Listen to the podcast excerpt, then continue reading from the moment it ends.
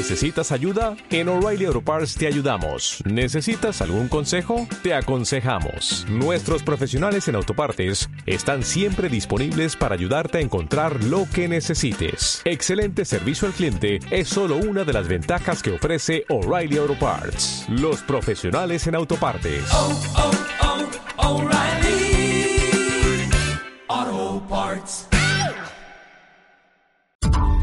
Este episodio del podcast de Olayo Rubio es presentado por Convoy. Advertencia. Las opiniones emitidas en el siguiente archivo de audio no necesariamente representan la visión o criterio de Convoy Network. Las perspectivas aquí expresadas son responsabilidad únicamente del locutor titular de la emisión. Muchas gracias por reproducir el podcast número 4 de la sexta temporada y la primera de Convoy. Ya saben que pueden contactarnos a través de muchas vías como Facebook en Convoy Network o Olayo Film, o l a w o f i l m Twitter en Convoy Network u Olayo-Rubio, por mail en olayorubio.convoynetwork.com y desde luego pueden seguir mi perfil dentro de la aplicación de Convoy, donde me encuentran simplemente como Olayo. Empecemos formalmente el episodio número 4 de la sexta temporada de este podcast, imaginando una situación que para algunos de nosotros puede parecer muy ajena y lejana. Pero si aceptáramos que nadie tiene nada asegurado al 100%, la empatía sería automática. Varios de los que escuchan este programa son y o han sido migrantes y entienden claramente la esencia de lo que compartiremos en este podcast. Pero la mayoría no lo son. Por eso tratemos de imaginar una vida muy distinta a la nuestra. Cerremos los ojos para estimular aún más nuestra imaginación. Cancelemos temporalmente el sentido de la vista para eliminar cualquier distracción que aparezca en nuestro campo visual.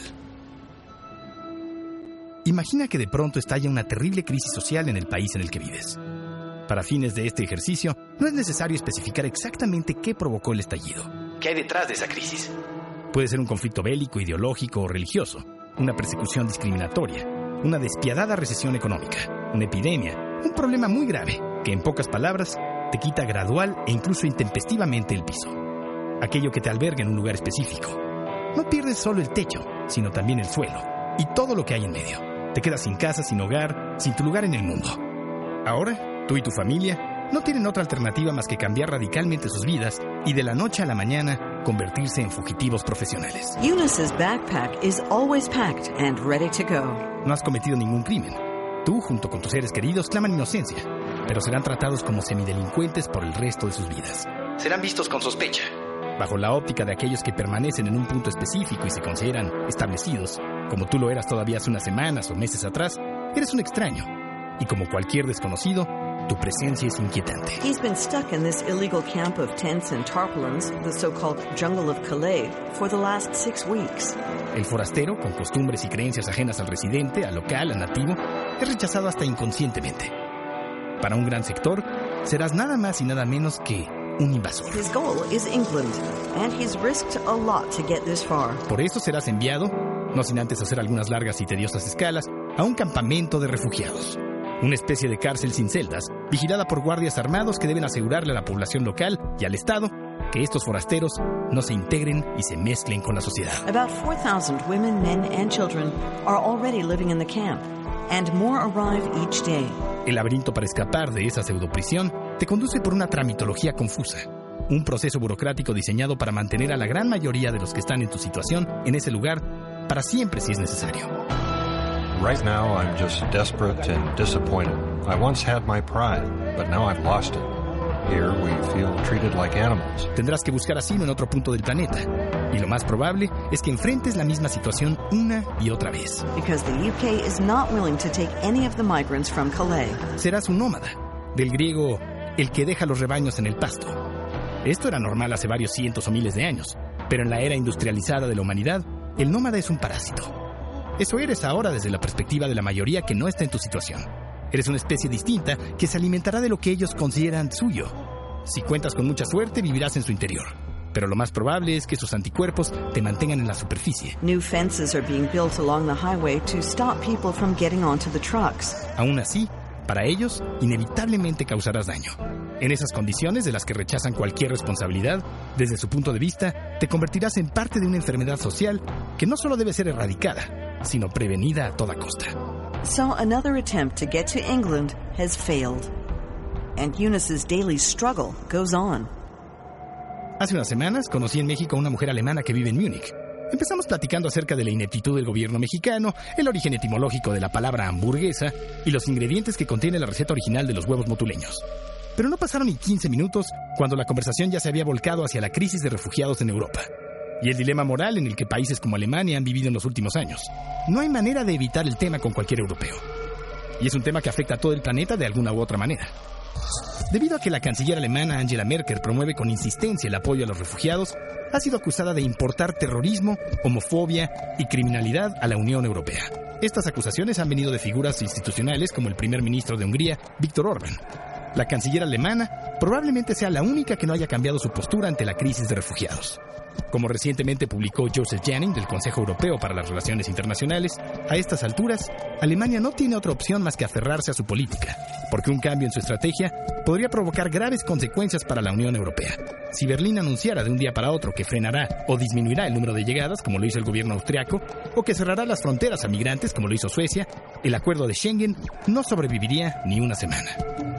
Al igual que Suecia y Austria, el gobierno alemán debe reducir el número de arribos durante 2016. Para un sector de la población de Europa, Merkel no podría mantenerse en su puesto si la migración continúa a estos niveles. Pero, ¿qué va a pasar con todas aquellas personas que Sigmund Bauman llama el desperdicio humano? ¿Qué va a pasar con los desechos humanos del capitalismo? En la década de los 70 se vivió hasta cierto punto la conclusión de una fase de la inocencia y el inicio de otra. El fin de ese optimismo ingenuo que tan fielmente representaban figuras como Walt Disney y el principio de la esperanzadora globalización. Comenzamos la década con el fin de los gloriosos 30 años de la reconstrucción de la posguerra, el pacto social y el desarrollo que acompañaron el desmantelamiento del sistema colonial y la proliferación de las nuevas naciones. Pero concluimos con un bombardeo de información y un proceso de industrialización imparable. Para un sector reducido de la población del mundo, se abrían las puertas a ni más ni menos que un mundo feliz y sin fronteras. La gran aldea global, con acceso total a una fuente infinita de datos, poder y dinero. Pero la gran mayoría sería excluida de este mundo perfecto. El futuro sería un banquete opulento de unos cuantos y la miseria del resto. China says it expects to lay nearly 2 million workers in the coal and steel industries. That's about 15% of the workforce, part of efforts to reduce industrial overcapacity. Como bien lo recuerda Sigmund Bauman, Rosa Luxemburg había pronosticado hace más de 100 años la paradoja innata al capitalismo y a largo plazo su ruina. El capitalismo es como una serpiente que se alimenta de su propia cola. Y en las últimas tres décadas, la distancia entre la cola y la boca se ha cortado rápidamente y la diferencia entre el que come y el que es comido se ha hecho cada vez menos evidente. El capitalismo extrae su energía vital de la liquidación de activos. Este método acabará por agotar sus suministros o por reducirlos por debajo del nivel requerido para su propio sustento. Se llegará a un punto en el que no habrá más activos que liquidar. Así es, Rosa Luxemburg preveía un capitalismo que moriría por falta de alimento, moriría de inanición y cada región que conquistan los mercados capitalistas agrega otros miles o millones de hombres, mujeres y niños privados de sus tierras, de sus talleres y de sus comunidades. Gente que es despojada de todo lo que la relaciona con algo definido y sólido en términos de identidad. Sus tierras, su clima, sus raíces culturales y a veces hasta de su vegetación, su fauna, sus alimentos. El tristemente llamado desecho humano se ve obligado a ir con una corriente caótica, a vivir dentro de semiprisiones en condiciones deplorables. Y en el fondo, nadie quiere que le avienten la basura en su jardín o en su traspatio, o en los gimnasios de las escuelas, como ocurre en Alemania. En el este de Alemania se produjo un incendio en un albergue para refugiados. Algunos de los residentes locales mostraron cierto grado de satisfacción, lanzando comentarios despectivos y aplaudiendo por lo sucedido. El periodista inglés Jeremy Seabrook lo describe muy bien. Y por cierto, aplica perfectamente para México. La pobreza global huye, no porque la persiga la riqueza, sino porque ha sido expulsada de un campo agotado y transformado. La tierra que cultivaban, adicta al fertilizante y al pesticida, ya no produce un excedente que vender en el mercado. El agua está contaminada, los canales de riego están encenagados, el agua de los pozos está envenenada y no es potable.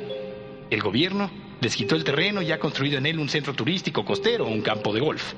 O bajo la presión de los planes de ajuste estructural, lo ha dedicado a la exportación de más productos agrícolas. No se habían reparado los edificios de las escuelas, se había cerrado el centro de salud. Los bosques, de donde la gente siempre había recogido combustible, fruta y el bambú con el que reparaban sus casas, se habían convertido en zonas prohibidas, vigiladas por hombres con el uniforme de alguna compañía de seguridad paramilitar privada. El refugiado está totalmente desprotegido. No cuenta con ningún Estado que de alguna u otra manera pueda ampararlo o interceder a su favor frente a una potencia extranjera. De acuerdo con Bauman, los refugiados son apátridas, pero apátridas en un nuevo sentido. Su condición los lleva a un nuevo nivel fuera de la ley. No de esta o aquella ley, sino de la ley como tal. Y como dice Michel ayer, incluso si durante un tiempo permanecen quietos en un lugar, están siempre de viaje, porque su destino, sea llegada o regreso, jamás estará claro. Y el lugar que podrían definir como final permanece por siempre inaccesible. Nunca se verán libres de la tormentosa sensación de transitoriedad, indeterminación y provisionalidad de cualquiera de sus asentamientos. El país los acepta, pero la gente que vive ahí no, salvo algunas excepciones. Me dicen que en algunos países de Europa está de moda ayudar a los refugiados sirios, pero no necesariamente a los refugiados de otros países. La guerra de moda es la de Siria, no las guerras de supuesto bajo impacto que afectan a millones de personas en otras partes del mundo. Lo que se preguntan muchas personas como mi amiga de Múnich es, ¿qué va a ocurrir cuando pase de moda? No falta mucho. Es, abrimos comillas, cool, cerramos comillas, apoyar a los refugiados, por el momento. Pero la naturaleza de la moda es efímera. Para que algo esté de moda, otra cosa tiene que volverse anticuada y mal vista. Y la mayoría no se une a las campañas de ayuda humanitaria. No van a alimentar a los parásitos. La oleada de refugiados en Alemania está provocando una luz de protestas. Unas 800 personas, según la policía, se han manifestado en contra de la construcción de un edificio para acoger a refugiados. Tampoco es que todos sufran un caso agudo de paranoia. Su reacción, sobre todo la de los padres de familia, es comprensible. Desde luego, entre los miles o millones de migrantes hay un porcentaje moralmente podrido. Es lógico que se infiltren delincuentes, pero olvidan que también los hay en el país visitado. El caso de la frontera México-Estados Unidos es buen ejemplo. Efectivamente, en la ola de migrantes que cruzan la frontera hacia el norte ilegalmente, se cuelan muchos delincuentes mexicanos. Pero eso no quiere decir que todos los mexicanos que cruzan la frontera son narcotraficantes o violadores, como lo dijo esa abominación gringa llamada Donald Trump, para elevar su popularidad con el sector conservador, resentido y racista de Estados Unidos. Es fácil aprovechar el miedo al extraño y magnificar cualquier acción aislada para generalizarla. Por unos cuantos fundamentalistas de ISIS, que hacen mucho ruido cometiendo actos sanguinarios en una capital occidental, la imagen del musulmán es estigmatizada en varias regiones del mundo. Mi amiga alemana me preguntó si sabía de los ataques a mujeres cometidos por violadores fuera de control durante el carnaval de la celebración de Año Nuevo en la ciudad de Colonia, en Alemania. Algo había escuchado, pero no conocía los detalles. Me platicó que cientos de hombres de tez morena y rasgos árabes y africanos atacaron sexualmente a más de un centenar de mujeres durante la celebración de Año Nuevo en el centro de la ciudad. Incluso una reportera belga que cubría el evento fue atacada a cuadro mientras grababa su reportaje. Esmeralda Lavie hablaba a cámara cuando tres hombres tocaron su busto, la besaron y simularon sexo a sus espaldas. Motivo por el cual se encendieron gran parte de los focos rojos que ya se habían empezado a encender con los ataques de París. La noticia, que primero apareció en los principales medios, aseguraba que un extenso grupo de refugiados borrachos habían sido los responsables de la agresión y que la policía, al ser superada en número por los migrantes, se mantuvo paralizada y no hizo nada.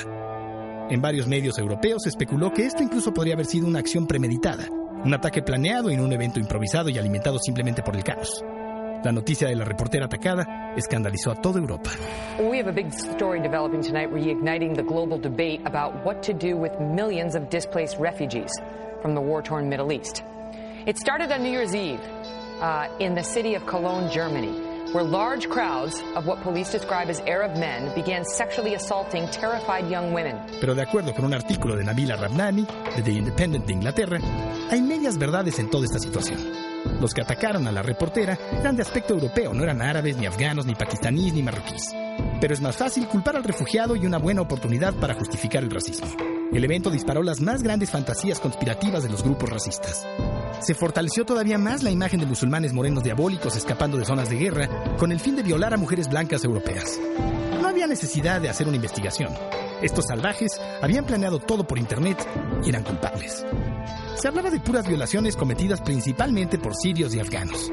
Pero una vez que se analizó el video de la reportera, aparecieron los verdaderos culpables. Tres hombres blancos caucásicos ebrios de la Alemania cristiana, los mismos que contribuyen a elevar la estadística anual de violaciones en Inglaterra y Wales. La construcción de la imagen del refugiado violador ha sido utilizada para satanizar a diferentes tipos de personas a lo largo de la historia. La idea es adjudicar características negativas a los enemigos políticos. En los años 30, los judíos de Colonia, Alemania, eran considerados Untermenschen, o gente inferior, que amenazaba la cultura de Europa. Eso obviamente antes de que los arios, puros de raza, asesinaran a 11.000 durante el Holocausto. Hoy vivimos la peor crisis humanitaria desde la Segunda Guerra Mundial. Millones de personas huyen de un lado a otro sin destino. No es que salgan de un lugar y lleguen a otro lugar, no tienen lugar, pierden su lugar en el mundo.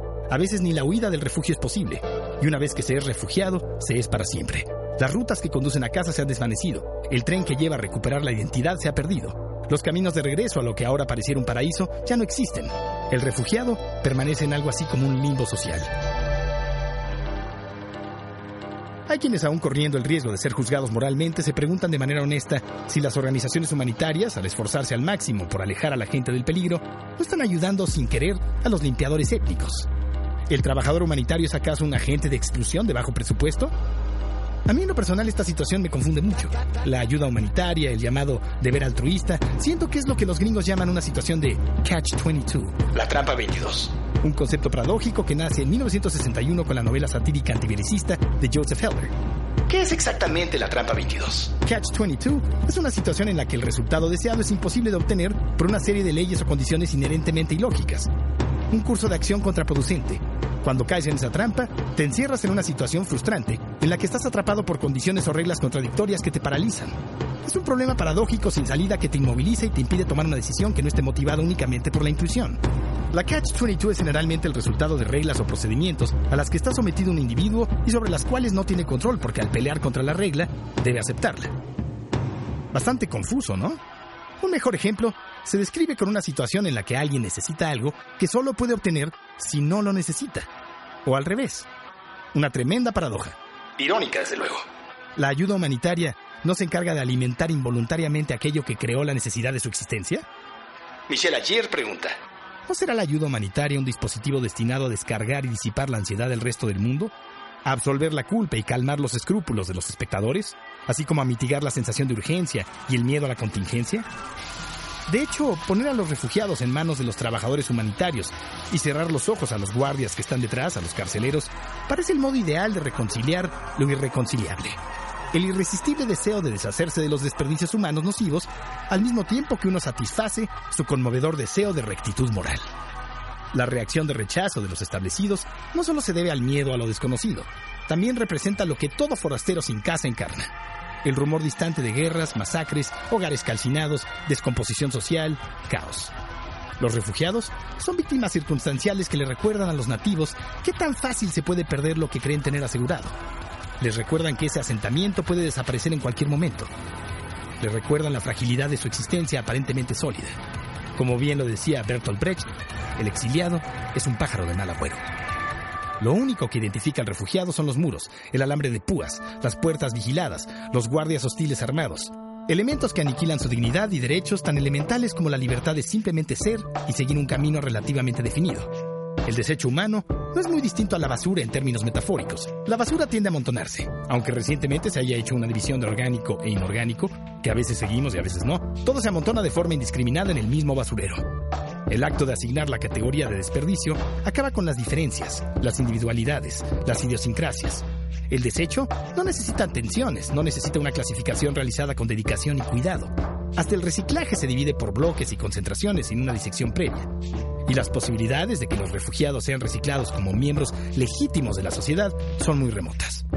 Se han tomado todas las medidas para garantizar la permanencia de su exclusión. Es increíble que el ser humano tolere ese nivel de crueldad, ese desprendimiento emocional del otro, esa indiferencia. Seguramente se debe a que para aquellos que tenemos un lugar en el mundo, para los que estamos ocupados tratando de subsistir y mantener cierto nivel de vida, perdidos en la cotidianidad y enajenados con el entretenimiento chatarra, ese desecho es una masa amorfa, una estadística, una nota que aparece en Twitter entre un meme de fútbol y el video de la siguiente Lady Polanco. Todo aquello que nos hace sentir establecidos tendría que desaparecer para entender qué significa ser refugiados sin refugio. Si eso nos ocurriera, ¿quién vería por nosotros? ¿Nuestro valiente gobierno? ¿Las corruptas asociaciones civiles diseñadas para evadir impuestos? ¿Estados Unidos? Nadie. Nadie nos ayudaría, no por ahora. Tal vez algún día, cuando el ser humano realmente despierte y dé un gran paso evolutivo, si es que no acaba con su propia especie llevándose entre las patas a las demás, si es que no acaba con el planeta Tierra y todo lo que éste le proporciona para existir, tal vez el ser humano logre aceptar su naturaleza efímera y se entregue sin prejuicios y necesidades egocéntricas a la conciencia inmaterial, permitiéndose crecer y expandiendo eso que Eckhart Tolle llama lo no manifestado, lo eterno.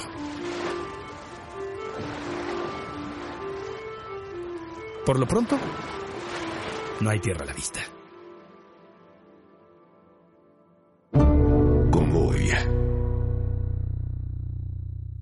Como nuevo cliente de Western Union, puedes disfrutar de una tarifa de envío de 0 dólares en tu primera transferencia internacional de dinero en línea. Envía dinero a los tuyos en casa de manera rápida, fácil y conveniente. Visita westernunion.com o descarga nuestra app hoy mismo y tu primera tarifa de envío corre por nuestra cuenta. Aplican ganancias por cambio de moneda. No disponible para tarjetas de crédito y envíos a Cuba. Servicios proporcionados por Western Union Financial Services Inc. NMLS 906983 o Western Union International Services LLS NMLS 906985.